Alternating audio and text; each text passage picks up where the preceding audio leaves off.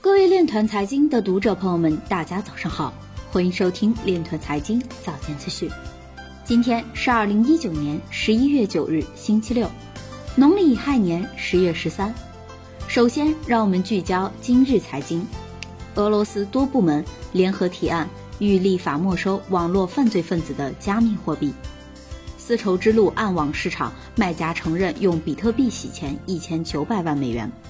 浪潮区块链服务提供中国方案，推动无国界贸易。长沙市促四新经济发展，将打造区块链等七大应用场景。汉鼎宇佑与迦南云智合作探索区块链加智慧医疗。厦门国基与津巴布韦签署数字货币研发合作协议。有报告显示，近四成加拿大比特币所有者金融知识水平较低。建行重庆市分行运用区块链技术助力愉快办提升民众政务服务体验。京东数科徐业润表示，区块链可助机构提升协同效率。工信部李明表示，正在筹建全国区块链和分布式记账技术标准化委员会。今日财经就到这里，下面我们来聊一聊关于区块链的那些事儿。科创板日报八日讯，近日。